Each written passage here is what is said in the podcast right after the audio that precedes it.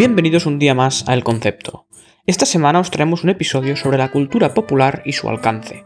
Haremos un análisis de algunos elementos clásicos del pop y veremos la capacidad que tienen para expresar inquietudes generacionales e inherentes a la condición humana y cómo a través de la sencillez de la música pop se ha narrado y se narra la historia de los sentimientos humanos.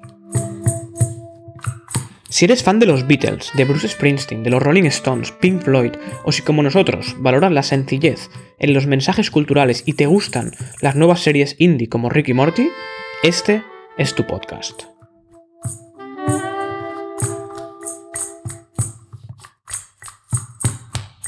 Comenzamos.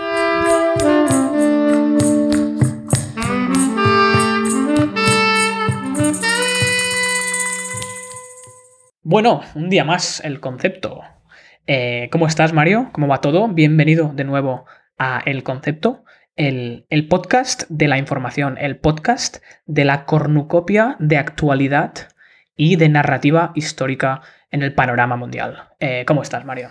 ¿Qué tal, Guillem? Jefe y además John Lennon, lo que me hace pensar que tu novia es Yoko Ono. Y por eso pido perdón. Bueno, todo el mundo sabe que Yoko Ono, además de romper los Beatles, pues también ha hecho aberraciones como cantar en un museo eh, sonidos de ultratumba. Por favor, mirad ese vídeo. Es verdad, en el, en el MoMA en Nueva York. Sí, es ese vídeo es fantástico. Pero, ¿por qué me has llamado John Lennon a mí? No sé, es que he estado escuchando los Beatles esta semana y te, me ha dicho, lleva gafas John Lennon. eres, eres periodista digital, cabrón. Bueno, yo qué sé, tío, tengo que sacar algo. Es que, sinceramente, te iba a llamar como el, el director de Apple, el que murió, pero no me sale su nombre ahora mismo por, por cosas, quizá la cerveza que me estoy tomando, pues se me ha ido el nombre de Steve Jobs, que ahora me ha venido, y no me salía Steve Jobs y me ha, salido John Lennon, y ya está, ya está, y ya está, y lo, lo digo y ya está, y lo digo. Vale, vale, vale, vale, vale. Eh, bueno, yo podría llamarte Moisés, porque vas con unas pintas que si se pudiera ver, eh, Mario ahora mismo va con una camiseta que era mía de hace años, medio rota, con el pelo largo a lo, a lo profeta de la antigüedad y con una barba medio, medio hecha como a parches, ¿no? Eh, y parece que acabe de cruzar el, desierto caminando, eh, llevando las, las tablas con los, con los mandamientos, ¿no? que llevo una semana, una semana complicada para mí y simplemente quiero decir que tengo, tengo unos zapatos de gatito literalmente a mi lado. No sé por qué, yo trabajo todos los días en la compañía y vengo a hacer el podcast en la compañía porque se está en silencio y, no sé por qué hay unos zapatos de una señora que tiene más de 40 años que por el motivo que fuere, ella ha decidido que es, estéticamente interesante que haya ojos y, y bigotitos de gatito en los zapatos. Lo estoy viendo ahora mismo porque es la mesa que compartimos. Yo vengo los lunes y los miércoles y los domingos para grabar el podcast y ella viene el resto de días. Pues no sé, no sé en qué estaría pensando, pero son muy feos. Esto da para una novela eh, para, o hasta para una película eh, surrealista sobre cuando Moisés eh, se encontró con unos zapatos de gatito. Es verdad que son como medio de ballet, así que podría convertirse en un ballet literal. Sí, sí, sí, sí. Bueno, bueno, eh, yo hoy venía con la idea de contarte una, tontería que me ha pasado esta semana, ¿no? Pero, pero fíjate, ¿no? Em, esta semana eh, me he metido en un fregado, como hago siempre. Siempre. Como si no tuviese ya suficientes cosas y estuviese suficientemente ocupado estos días. Em, se me ha ocurrido entrar en una discusión con una influencer de Instagram. ¿Cómo? ¿En serio? sí, sí. Eh, bueno, es, una influencer americana, no voy a dar su nombre ni nada, tampoco es tan famosa ni nada, pero... No, no, no, no, no, sí, es una influencer, ¿qué más da? Es que realmente no conozco el... O sea, mm, no recuerdo el nombre ahora mismo. Vale, vale. Mm, no lo recuerdo, pero bueno. Eh, es una chica que pone cosas sobre ciencia y sobre salud, pero bueno, ella lo hace de forma de influencer. No como científica, ¿eh? sino como influencer y la mayoría de cosas son mierdas de, belleza y cosas así, pero a veces pone cosas muy interesantes sobre metabolismo y pone papers y pone artículos y cosas, ¿no? Entonces, eh, últimamente ha estado poniendo mucha mierda de coronavirus, como no, ¿no? Y he visto que en sus, eh, sus stories y en sus posts hace como unos guiños extraños a las políticas de Donald Trump. Eh, y puso una story criticando las mascarillas, ¿no? diciendo que las mascarillas no sirven para, para, parar el contagio del coronavirus, ¿no? Y se lo comenté como diciendo, a ver, imbécil, ¿tú qué dices? ¿Eh? Eh, a ver, porque, porque no lo sepa, tampoco es que me esté metiendo yo aquí haciendo intrusismo, eh, estoy estudiando un máster en inmunología, o sea que tampoco es que sea experto, pero sí que es como un poco mi, campo, ¿no? Y, he empezado un debate con esta chica y nos hemos estado mandando tochacos por los mensajes directos de Instagram estos últimos 5 o 6 días. Y así es, como, así es como he estado perdiendo el tiempo esta semana. Y es curioso, ¿no? Porque ella eh, sigue diciéndome que las mascarillas son malas y que ha leído un estudio donde eh, llevar mascarilla empeora eh, la enfermedad y que entonces, claro, si algo empeora la enfermedad no tienes que llevar mascarilla, tienes que ir sin mascarilla y da igual si contagias a la gente. Bueno, no sé, unas, unas atrocidades, ¿no? Pero bueno, ha sido muy, muy intenso, la verdad. Así que vengo preparado hoy para debatir todo lo que me digas. O sea, he estado calentando esta semana. Yo que sepas que he estado exactamente lo mismo, porque de nuevo, y esta vez me he traído una sorpresita, es que en la cuenta de Instagram que tengo de, canciones, de una cadena de canciones, me habla mucha gente rara, pero mucha gente rara. Ya hablé hace dos semanas sobre el tío este que quería ser, eh, que quería hacerme Illuminati. Ahora hay gente que me, que me literalmente me está vendiendo marihuana. Que, que, me dice, hi bro, y me pone 420, ¿sabes lo que te quiero decir? Eh, y hay gente que se llaman West Job, East Job, North Job, es decir, trabajos en el norte, este o oeste, que me dicen, hola, ¿qué tal te ha ido el día? Y no les contesto, por supuesto. Así que tened mucho cuidado, en Instagram hay mucha mierda, no solo influencers, sino bots y mierdas. No les hagáis caso. No, no, no, para nada. Eh, las redes sociales son eh, lo peor del ser humano. Ya lo comentamos en el segundo episodio del concepto. Cierto. Eh, que desde aquí recomiendo, si no lo has escuchado, ve a escucharlo. Episodio 2, Huyendo de la realidad, donde hablamos de Internet como válvula de escape, eh, pero en el fondo, ¿no? más que como válvula de escape, es como un laberinto del cual no puedes escapar. y nada, lo dejamos aquí por hoy, la introducción del programa. Y entramos ya en la sección central del programa de hoy, que nos trae Mario eh, calentita, ¿no? Eh, con estas pintas de Moisés. A ver, a ver qué. A ver qué llevas en el tabernáculo.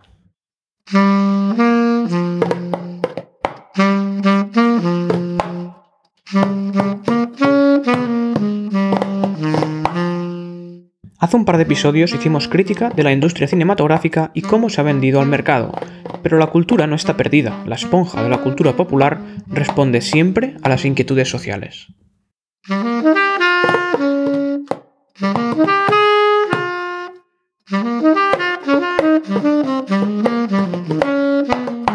Bueno, eh, bueno Mario, eh, entramos ya en la sección central del programa de hoy, eh, acabo de tener un percance porque estoy bebiendo eh, agua con un poco de limón y había un poco de pulpa y se me ha quedado en la garganta, ¿no? Y eh, me he marcado como un Fernando Simón cuando se atraganta con la almendra.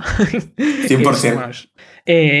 Así que nada, Mario, desde, desde esta posición de, Fernando Simón atragantándose, ¿qué, nos traes hoy? ¿Qué, ¿Qué, nos traes calentito entre, entre, entre manos? Pues justamente creo que de la sección anterior, yo creo que me enfadé bastante con Disney. Y yo creo que eso nubló también un poco eh, el discurso entero, porque Disney también está bien dentro de lo que cabe. Y hoy, de nuevo con cerveza, pero con menos cerveza, porque ya me he bebido la gran mayoría en el episodio anterior, pero con sorbito, tal y como me has dicho, para que pronuncie bien. Y esta vez voy a hablar, esta vez voy a hablar de la otra cara de la moneda, porque no todo puede ser esto negativo. Es decir, la gente se queja mucho de Disney, se está apoderando de, del pop, del entretenimiento y tal, pero, pero la gente tiene una concepción nublada de lo que es la cultura popular.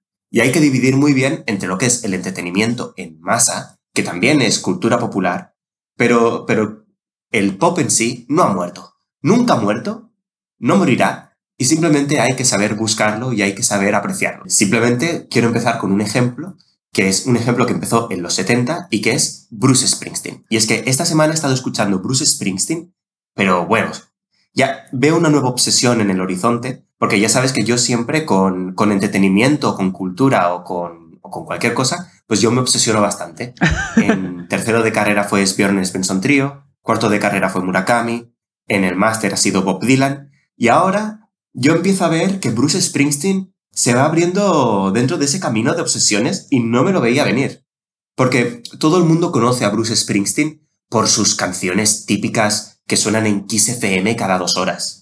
De Born in the USA, Dancing in the Dark, Born to Run, Hungry Heart, etcétera, etcétera. Pero hay mucho más uh, de Bruce Springsteen, mucho más de esta caricatura pop a que se le da de lo que verdaderamente hay. Eh, sí, sí, realmente, eh, como dices, ¿no? Pero quiero hacer un comentario, ¿no? A, a, tu, a tu forma de relacionarte con la cultura, ¿no? Porque tú tienes como una especie de, trastorno adictivo, de trastorno adictivo aplicado en vez de a drogas o a comida o, a, ludopatía, donde lo que ocurre es que eh, el paciente no puede hacer las cosas con equilibrio, sino que tiene que hacerlas de forma eh, obsesiva y con arrebato, pues tú lo haces lo mismo, pero con la música, ¿no? Sí, sí. Y, tú, y, también lo haces con la literatura mucho. Sí, sí, es cierto. Realmente, ¿no? Eh, es decir, tú no puedes escuchar un álbum de Bob Dylan, tú tienes que escuchar toda la eh, discografía de Bob Dylan y analizarla y escuchar los podcasts que hablan de la discografía y los podcasts que hablan de los podcasts de la discografía y los periodistas que escribieron en The New Yorker sobre los podcasts de la biografía. O sea, un, sí, sí. Eh, tienes que verlo todo de forma obsesiva. Eh, pero bueno, que, que está bien, ¿eh? realmente también. Es que quiero llegar a la raíz de las cosas pues para entenderlas. Y solo un pequeño comentario, esto no estaba, estoy improvisando porque esto no está en el, en el guion, pero yo en cuarto de carrera me obsesioné tanto con Murakami que escribí un ensayo sobre sus primeros cuatro libros, sobre de los que ya hemos hablado, de Escucha de la canción del viento a Baila, Baila, Baila, y se lo envié a una profesora eh, de una universidad americana y me dijo que estudia Murakami, de hecho es la única que hace ensayos sobre Murakami oficialmente. Y me dijo, apúntate a este curso que voy a hacer sobre Murakami. Y me apunté. Hostia, eh, creo que me lo habías comentado, ¿eh? el, de, el de Murakami, que era una señora de Harvard, ¿no? O de una universidad de estas. No, recuerdo qué, universidad era, sinceramente. Lo recuerdo que me lo, que me lo comentaste, ¿no? Pero de nuevo también ejemplifica esto, que, que no puedes ver las cosas eh, en su superficie, ¿no? Sino que tienes que meterte de pleno. Que eso es algo eh, malo, pero algo muy bueno también, yo creo, para, para depende qué. Eh, estoy de acuerdo que tiene sus ventajas y sus desventajas, y de nuevo yo creo que Bruce Springsteen va a ser, se ha plantado ya la semillita, se plantó el año pasado cuando el verano del año pasado sacó su último álbum Western Stars. Me lo escuché porque yo Bruce Springsteen a mí, bueno, es que me conocía las que he dicho, las de XFM como Born in the USA o Born to Run, pero la gente, y este es el problema del pop y cómo se ve ahora mismo, y por eso creo que Bruce Springsteen es la mejor manera de ejemplificarlo, es que la gente cuando piensa en Born in the USA, la gente se piensa que es Born in the USA y ya está, he nacido en América, pero es, la canción es una crítica a, todo este patriotismo. Lo mismo con Born to Run. Born to Run em, no es simplemente, wow, carpe diem, vamos a por todas. es un grito de socorro casi.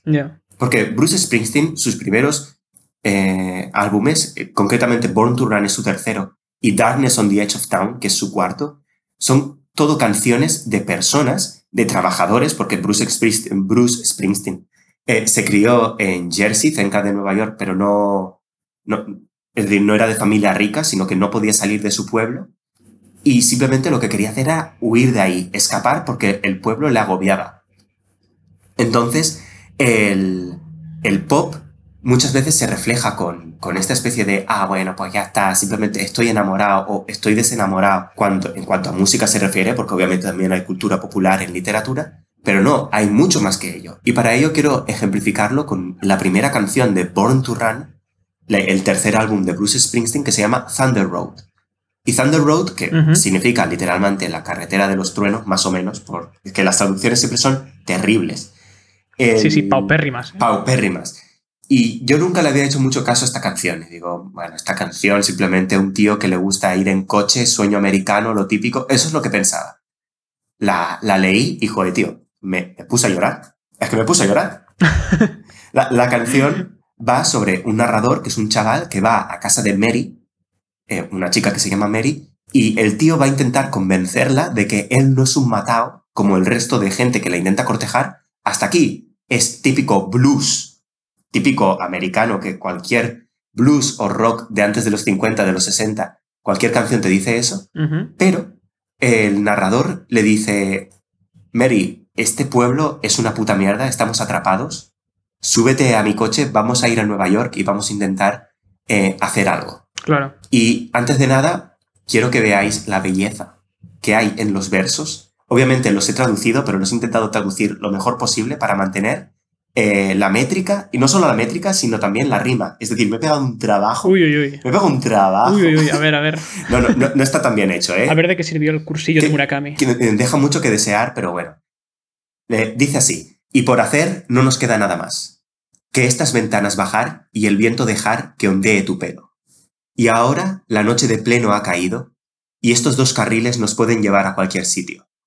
Solo tenemos esta última oportunidad cambiar tus alas por ruedas, ven al asiento de atrás, nos espera el cielo si seguimos esta carretera hasta el final. Bueno, yo llorando, yo llorando.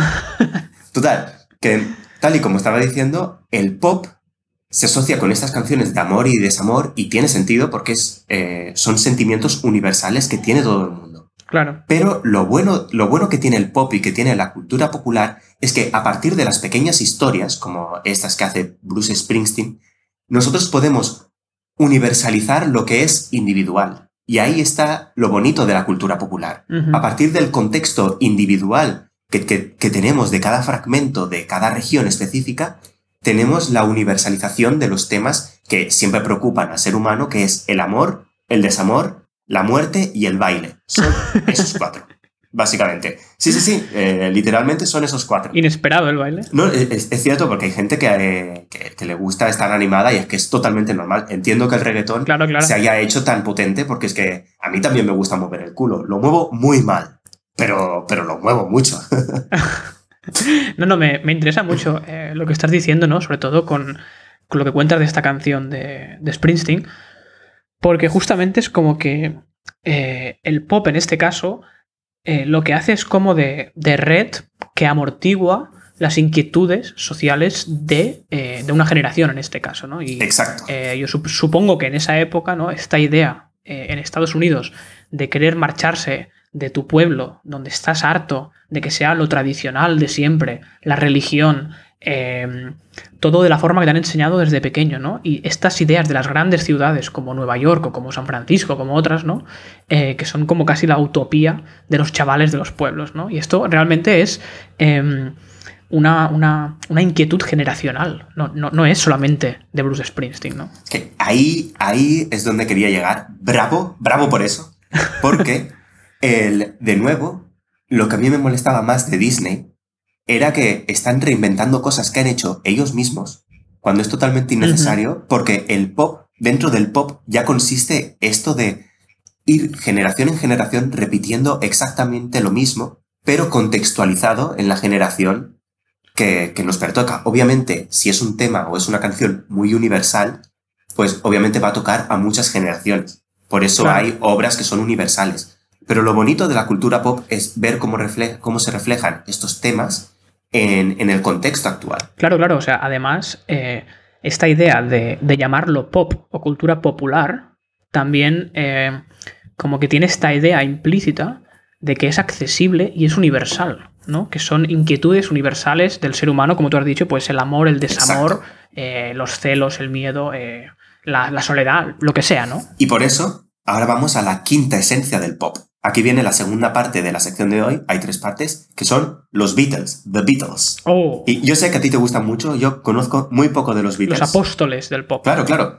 Eh, los Beatles, todo el mundo sabe que en sus primeros, creo que eran cinco álbumes, eh, son hacen un pop muy clásico, un pop muy de Lili Lala, de, de melodías que está que está súper bien hecho. De nuevo, creo que Help es el quinto que tienen y, Help es una canción que, que, mola muchísimo y está súper bien, pero no es hasta un álbum que tú me recomendaste para que yo empezase a seguir eh, los Beatles, que es Rubber Soul. Así es. En el que verdaderamente aún no tienen el toque psicológico y el toque eh, ya más universal de, temas más, más importantes, pero sí que empiezan a hacer el cambio técnico, empiezan a hacer eh, un álbum que es mucho más complejo, intentan hacer algo mucho mucho mejor que lo anterior que han hecho, obviamente. Pero el álbum que verdaderamente hace el girito de los Beatles, el álbum que dice, oh, mama, aquí hay temas interesantes, aquí hay una estructura sónica y estética que es bueno, que es Revolver, que es la secuela de Rubber Soul. Entonces, yo, Revolver, a mí, sinceramente, hay canciones que no me interesan para nada. Por ejemplo, Taxman, no, no me gusta nada, es decir, está bien, pero tampoco, tampoco me gusta tanto. Pero la canción que es pop 100%, pero que de nuevo representa eh, toda esta soledad generacional, es Eleanor Rigby. Así es. Que Eleanor Rigby, eh, para quien no lo sepa, es una canción que es de Paul McCartney, él la, la compuso y luego George Harrison hizo como el, el, tema principal de A dónde van las personas solitarias. Pero Eleanor Rigby hace exactamente lo que hacía Bruce Springsteen, para que veáis que ninguno de los dos estaba haciendo aquí ninguna locura de, de innovar muchísimo, que sí que lo estaban haciendo poco a poco, pero a nivel temático no estaban haciendo nada súper fuerte. Paul McCartney pensó en su padre, y de ahí viene Father Mackenzie, que al principio era Father McCartney. Así es, que es un personaje de la canción eh, Eleanor Rigby. Exacto. Y también están Eleanor Rigby y son tanto el padre Mackenzie como Eleanor Rigby, son dos personas solitarias. Y la canción se pregunta a dónde van todas estas personas solitarias, que en este momento refleja pues toda la incertidumbre generacional que había en ese momento en los finales de los años 60 durante toda la guerra y durante todo, pues, después de la Segunda Guerra Mundial. Eh, claro, claro, o sea, eh, lo que dices, esta soledad eh, que está súper bien canalizada con la canción Eleanor Rigby, está representada por muchas otras canciones de los Beatles, pero también por muchos otros artistas de la época.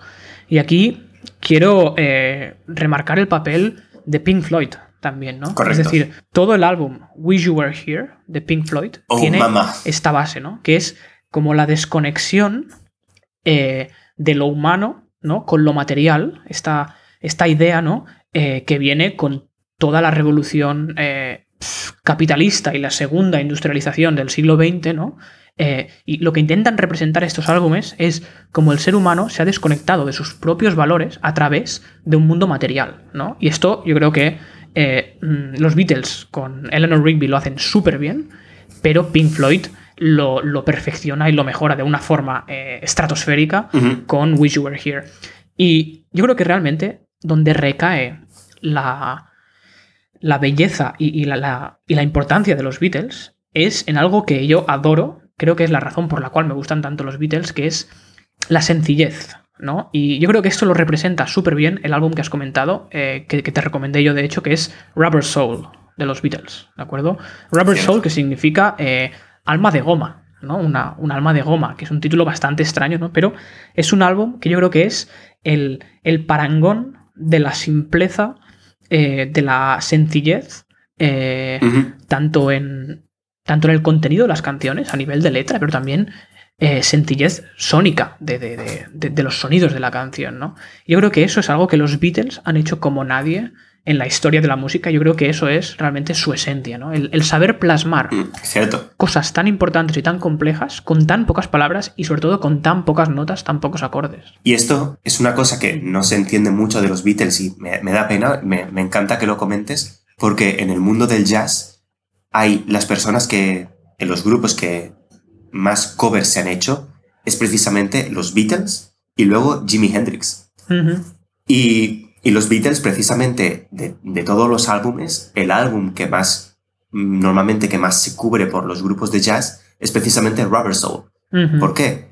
Porque de esta simpleza que lo pueden añadir a nivel del tema principal, luego ellos pueden ir añadiendo muchas más capas porque literalmente no es una estructura tan compleja que te cuesta hacer tú lo mismo, sino que tú, eh, eh, los Beatles hacen muy bien en lo que tú has dicho, dar mucha información de la manera más simple posible y eso permite que otras personas puedan añadir su propia individualidad a estas canciones. Claro, así es. Es decir, todos podemos sentirnos identificados con, por ejemplo, no sé, la canción Something de los Beatles. Es para mí una canción eh, preciosa, eh, que de hecho eh, Frank Sinatra dijo que es la canción de amor más bonita escrita en la historia, que yo creo que que lo diga Frank Sinatra impacta, ¿no? Pero que es una, que es una canción que todo lo que dice es, bueno, es un, hombre, mm, o, bueno, una mujer, ¿no? Es decir, es un sujeto diciéndole a su amado o amada que tiene algo que no sabe lo que es, que le vuelve loco, ¿no? pero lo hace de una forma eh, tan sutil y tan sencilla que todos podemos identificarnos con esto, ¿no? Es decir, todos hemos pasado por un momento en nuestra vida en el que hemos podido ver algo en una persona que no sabes cómo explicar, entonces te refieres a ello como algo o something, ¿no? Que es algo que no es existente o palpable o que tenga nombre, sino que es algo que está en cada acción de la otra persona. Esto es algo que es complejo de explicar, pero que los Beatles en una canción lo plasman de forma perfecta. Y por eso mismo, los Beatles son el parangón y la quinta esencia del pop. Así es. Porque el pop, la cultura popular, básicamente es repetir estos temas que que resuenan con todos nosotros, pero de una manera individual. Y si ya dejas que los individuos se metan en el alma de lo que tú has compuesto para exacerbar su, individualismo, me parece que es el ciclo perfecto de lo que verdaderamente un artista puede hacer. No como lo que hace Disney con, por ejemplo, El Rey León, que ya lo hablamos la última vez, yo estaba enfadadísimo, pero verdaderamente El Rey León con la nueva película, yo si me hubieses dado una película totalmente diferente, pero que también muere el padre, lo siento, quien no haya visto el Rey León, lo siento, muere el padre de Simba, muere el padre de Simba y ya está, muere y ya está, lo mata el hermano, no pasa nada, no pasa nada, ya está dicho. eh... puta, que no la he visto, tío. Bueno, pues ya está, pues te jodes, es decir, lleva años y además es un plagio japonés. Total, que... Total, que prefiero ver una película que está adaptada a, nuestros tiempos y que, y que no sea exactamente lo mismo. Y aquí es donde vengo yo y ya es ya la última parte de lo que quiero hablar hoy, es la última parte de mi sección, que es que eh, no hace falta buscar a un sucesor para el Rey León o que el Rey León mismo se haga sucesor del mismo Rey León. Ya, ya. Porque ya tenemos a Ricky Morty. a Ricky Morty.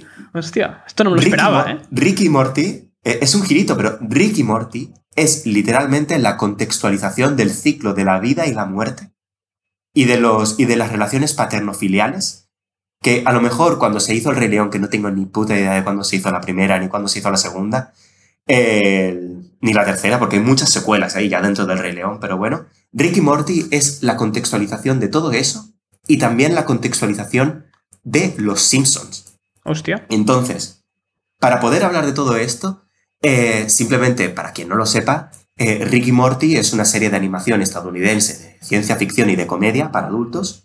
Y la historia principal es que Rick eh, es un señor mayor, sesenta y pico años, que es un genio, que solo se preocupa por sí mismo y que está extremadamente solo por circunstancias familiares y por su gran inteligencia. Simplemente voy a decir esto. Está puto loco y tiene un nieto que se llama Morty y es su compañero de aventuras. Y el pobre Morty sufre de una autoestima bajísima y Rick hace lo que le da la puta gana. Como... Básicamente, las aventuras son eso. Entonces, eh, Rick y Morty es muy interesante porque la serie se centra en sus aventuras en diferentes mundos paralelos o en diferentes sitios de la galaxia, pero eh, Rick y Morty es como el corazón cultural de todo lo que ha venido de ciencia ficción hasta ahora, porque casi todos sus episodios son parodias de películas o de series o de estereotipos culturales. Pero también lo interesante, y a mí lo que más me interesa de Ricky Morty, es la relación tóxica que hay entre Ricky Morty. No, yo mm, quiero decir que, eh, es decir, mm, jamás había pensado en Ricky Morty de, esta forma, ¿no? Eh, y realmente estoy, estoy flipando con lo que dices. Eh, pero eh, también yo creo que algo tiene que ver que nunca he visto Ricky Morty en un estado de sobriedad 100%. es decir, siempre que he visto Ricky Morty ha sido bajo los efectos eh, de la marihuana, que lo he visto muy pocas veces. Tampoco es que sea un fumeta yo, eh, quien me conoce ya lo sabe, ¿no? Pero, pero sí que es cierto que, nunca lo he visto en, una sobriedad al 100% y me estás abriendo los ojos. Tendría que empezar a, a verla y creo que te voy a convencer más aún, porque muchas veces lo que Ricky Morty parece reflejar es un nihilismo absoluto de que nada importa. Porque nosotros somos tan pequeños comparados con el universo y con la comparación del gran universo, que, que verdaderamente nada importa. Y Rick, el protagonista principal, sufre por eso. Sufre, eh, está borracho todo el rato, se, se va por aventuras eh, enormes con Morty, solo por el simple hecho de que a Rick no le importa nada porque sabe que puede reemplazar a su nieto en cualquier momento. O sabe que hay miles de millones de, de Ricks porque hay interminables líneas temporales, en fin. Lo, típico de una serie así. Pero bueno, es simplemente que a Rick le da igual todo porque todo puede ser sustituible. Sin embargo, la narrativa de Rick y Morty no quiere que pienses eso, obviamente. Es decir, que Rick piense esto no significa que la narrativa de Rick y Morty piense esto. De hecho, Rick se está a punto de suicidar en algún episodio de lo triste y solo que se siente. Más allá, lo que Rick y Morty cuentan no es nada nuevo. De hecho, este nihilismo se puede ver en, bueno, en muchísimos de los grandes autores. La relación tóxica entre padres e hijos se ve literalmente en Edipo Rey y la representación de la familia americana media ya está hecha y rehecha en las miles de temporadas de Los Simpsons. Sí, sí, en, y en Padre de Familia y, en, todas, vamos. Exacto, exacto. Hay, hay un montón de ellas. Sin embargo, Rick y Morty se adaptan a los nuevos tiempos. Y esto es lo que me peta a mí la puta cabeza. Porque eh, Homer, en la generación anterior a la nuestra, o ya a la de mi hermano mayor, que ya tiene 40 años, eh, el típico padre de familia americano es este hombre grandullón, gordete, que más o menos siempre hace lo que le da la gana y hace un montón de barbaridades porque es un republicano de mierda, con respeto a los republicanos. Eh, pero luego al final acaba, pues, acaba aceptando y más o menos al final del día Homer vuelve a ser querido en su casa. Claro. Sin embargo, Jerry, el padre de Ricky Morty, es tan perdedor que uno no tiene trabajo, todo el mundo se ríe de él eh, en una de las aventuras le dejan en una guardería para Jerry's, es decir, solo para este, por, si acaso, porque se lo llevan de aventura y para que no se haga daño, le llevan a una guardería. Y en un episodio, Jerry está solo y el viento le sopla, perdedor. para que veáis el, girito del, del patriarcado. Además, también ocurre con la madre de la familia. La madre de los Simpsons es Marge, que es una madre que tiene que aceptar que ella siempre va a estar subyugada al, a Homer. Que Homer puede hacer un montón de miadas, pero siempre está Marge, que al final, por un amor que no se sabe de dónde coño sale, pues le acaba aceptando y todo por sea por la unidad familiar, pues Homer y Marge siempre se acaban reconciliando. Beth tiene un problema psicológico muy potente de abandono con, con, su padre porque Rick desapareció durante toda su infancia. Y además Beth se da cuenta de que ella lo único que busca en Jerry es una constante, porque como siempre su, su marido, digo, su padre, eh, se ha ido y, y, la ha abandonado, ella lo único que busca es un, un enlace. Claro, busca la, esta, esta suplencia paternal, ¿no? Exacto, exacto. Y luego se da cuenta de la puta mierda que es esta y Rick se aprovecha. Y por eso Rick intenta provocar el divorcio entre, entre Beth y Jerry. Y, esto afecta a sus hijos, a Morty y a Summer. El, me parece que es una eh, eh, reestructura totalmente el, el patrón de, de, familia americana, que esto obviamente no lo digo yo, lo dicen los miles de análisis eh, en YouTube que me he visto para poder hacer esta sección, ¿vale? Que no me lo he inventado yo. Por eso quiero acabar eh, este episodio añadiendo algo parte una parte mía que es un análisis de la última temporada de Ricky Morty que refleja todo lo que tiene que reflejar de una generación, pero que no deja de venderse, digo que no se vende al capitalismo. Eh, no, no, o sea, súper interesante lo que estás diciendo y como digo, nunca lo había visto desde este punto de vista con, con Ricky Morty, pero ahora que lo dices, claro, eh, es, como una serie que lo que ha hecho muy bien es adaptarse a los nuevos valores de, eh, la decadencia posmodernista del siglo XXI. Eh, y, aquí quiero hablar de otra serie yo, que, va un poco en línea con todo esto, que es una serie que no sé si la has visto, que se llama Bojack Horseman. Sabía que ibas a hablar de ella, que lo sabía. No la he visto, tengo muchas ganas de verla. pues va un poco por esta línea, ¿no? El, el, protagonista de Bojack Horseman es un caballo que se llama Bojack, eh, que es una antigua estrella de Hollywood que tenía un show de mierda, eh, que era muy famoso, y que ahora es un tío millonario que tiene una relación súper tóxica con sí mismo, que ha sido totalmente olvidado por el público y que está sumido en una depresión brutal, ¿no? Y que tiene problemas de drogas, de alcohol, eh, de adicción al sexo. Bueno, o sea, es, es como el, el síndrome de, artista posmoderno olvidado del siglo XXI, ¿no? y, está muy, muy, muy, muy bien hecho también, ¿no? Es como, como Ricky Morty que representa estos valores del olvido, de la decadencia, pues Bojack Horseman también lo hace, ¿no? Y lo hace desde, una óptica eh, también muy cómica, ¿no? Porque imagínate, o sea, es un caballo eh, que vive en un mundo de animales y humanos que comparten todo, eh, donde él era una estrella de Hollywood hace años, ¿no? Es, todo muy ridículo y muy surrealista, pero realmente, eh, digamos, el corazón de los valores que quiere transmitir eh, es la depresión. Es la depresión, el olvido, la soledad brutal que padece este caballo, ¿no? Y, yo creo que está muy, muy, muy bien hecho. Y es de nuevo también esta idea de cómo el pop lo que hace es adaptarse, ¿no? A absorber como una esponja las inquietudes generacionales, ¿no? Exacto, y también cabe admitir que ahora quizá en series de televisión y, en animación americana, en este caso, como son Ricky Morty y, esta que has dicho, eh, ahora mismo están en el momento más álgido porque resuenan muy bien con la sociedad.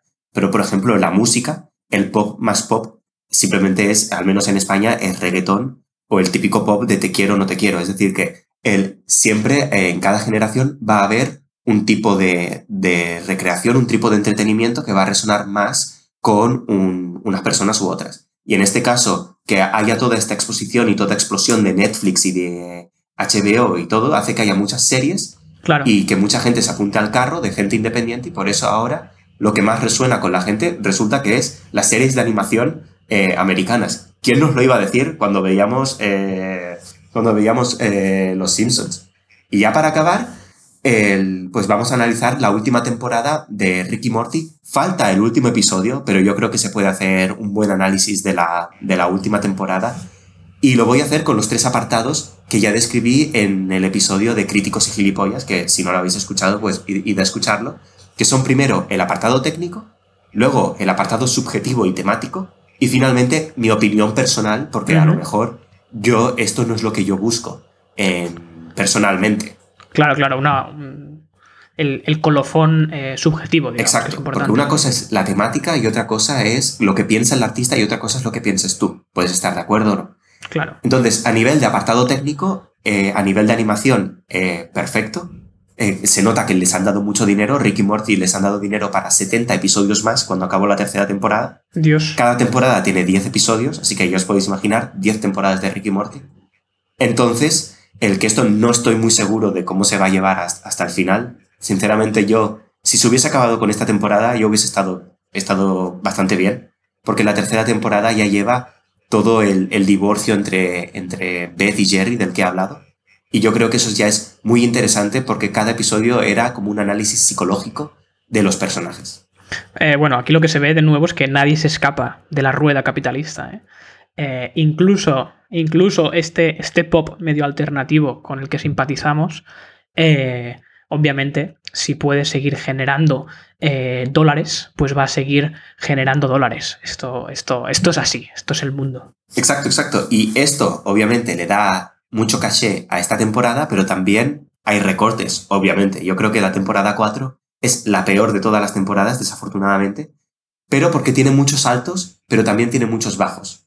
Y esto se ve en el gran contexto de todo, pero primero vamos a, centrados, eh, a centrarnos en el apartado técnico, porque les han dado money, les han dado dinero, y las escenas de animación todas están muy bien dirigidas, menos una en el episodio 9, que creo que tardan, parece que hay un chiste ahí, pero no funciona, eh, y hay una batalla un poco rara en la que sinceramente ni la dirección ni, ni nada, yo estuve dos minutos mirando a la tele pensando, lo podríais haber hecho en uno.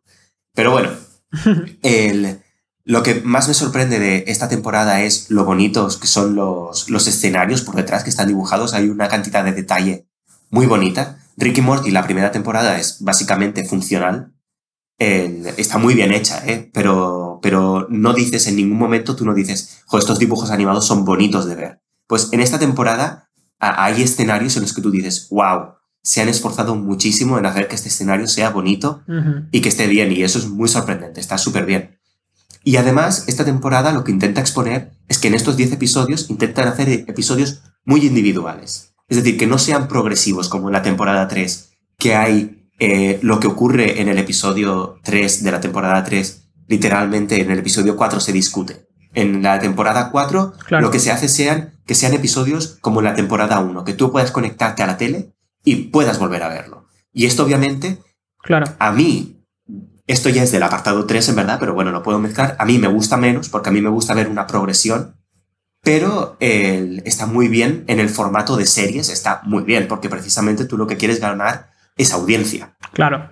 Entonces, una audiencia, pues que si a la audiencia no, no, no entiende qué coño está ocurriendo porque tienes que ver el episodio anterior, pues eso le jode.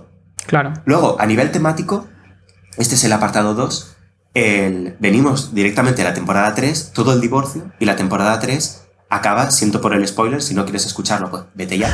La temporada 3 es eh, que Jerry y Beth vuelven juntos. Después de estar toda la temporada eh, separados, Jerry y Beth deciden volver juntos porque Beth se da cuenta de que aunque ella echó mucho de menos a su padre y tenga un problema psicológico por ello, Jerry es el único que le da una constante, que es de lo que hablé antes. Entonces, Beth empieza a, por, por, temas que no voy a explicar, empieza a preguntarse todo sobre su existencia y lo único constante es Jerry, así que vuelven juntos. Claro. Y esta temporada empieza con Rick intentando aceptar esta nueva realidad. Porque Rick tiene el poder de todo, es decir, es un hombre que es casi todopoderoso, porque por, por, motivos de la serie es un hombre muy inteligente, pero se da cuenta de que no puede controlar a, a su familia. Y él intenta aceptar este hecho, intenta aceptar que él tiene que formar parte de esta familia. Y este es como el bagaje temático con el que se empieza esta temporada. El problema es que eh, de nuevo, les han dado 70 nuevos putos episodios para hacer. Entonces lo que han hecho ha sido presentar este dilema, pero lo, extienden los primeros dos episodios, pero el resto de episodios no se vuelve, no se vuelve a hablar de ello. Es como eh, que está por ahí detrás, pero sinceramente todo va bien. Y claro, eh, esto hace que lo que a mí me gusta, y ya pasamos al, episodio, al apartado 3 y con esto acabamos el episodio de hoy, es que eh, todo lo bueno que tiene la temporada 3, que es análisis psicológico y, progresión de, carácter en Morty, en Summer y todo, en estos episodios de la temporada 4 se ve menos y se sustituye por, por aventuras que son bastante divertidas, las que son muy divertidas, hay algunas que me, estaba llorando por la noche de lo divertidas que son, de, barbaridades que están súper bien pensadas y os recomiendo que todo el mundo que se quiera pasar un buen rato se vea algunos episodios de la temporada 4, pero algunos episodios de la temporada 4 me han dejado de, pues esta idea es una mierda. Y, y claro, Ricky Morty era un balance perfecto entre episodios que son locuras máximas y luego reflexión interpersonal. Así que con esto quiero acabar el análisis de Ricky Morty. Claro, o sea, como que se ha rezagado un poco eh, la, evolución temática de, la serie, ¿no? En esta última temporada, que ya digo que yo no la he visto, ¿no? Pero según lo que, según lo que dices, parece como que siempre llevaba una evolución temática y ahora, seguramente por la presión económica eh, en la producción de la serie, que se ven obligados, entre comillas, a extenderla durante millones de episodios, ¿no? Han tenido que eh, extender o, digamos, estirar esta, esta progresión temática de los personajes y, esta evolución. Y esto cabe admitir que es mi opinión, porque obviamente habrá gente que le encante los episodios individuales de, ciencia ficción de Ricky Morty.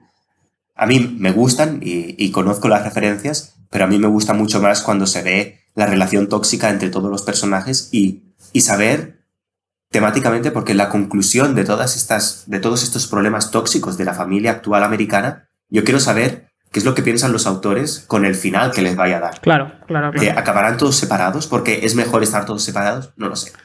Así que básicamente este ha sido mi análisis de Bruce Springsteen a Ricky Morty. ¿Quién ¿Quién le iba a decir? Y pasando por los Beatles. Y pasando por los Beatles, que para que veas, además, todo cero cronológico y simplemente decir, y para acabar este episodio, que, que te follen Disney. lo, lo, lo suscribo al 100%. Y, nada, menudo compendio nos has dado hoy, Mario, de, cultura, de cultura pop, ¿no? Como has dicho, desde Bruce Springsteen pasando por los Beatles y ahora eh, Ricky Morty. Y lo dejamos aquí. Eh, muy interesante todo lo que hemos visto.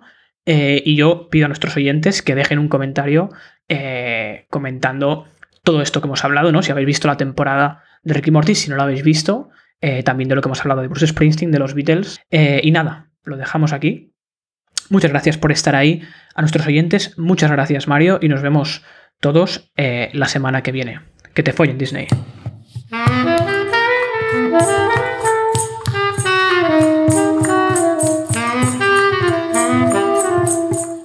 Si te ha gustado el episodio, te invitamos a dejar una valoración positiva y compartirlo con tus amigos, sobre todo si nos escuchas desde Evox o desde Apple Podcast, donde puedes dejar una valoración. En caso que no te haya gustado, puedes también compartirlo con tus enemigos y en caso de que no tengas amigos, puedes añadirnos a Instagram a arroba el concepto podcast y a Twitter a arroba concepto podcast.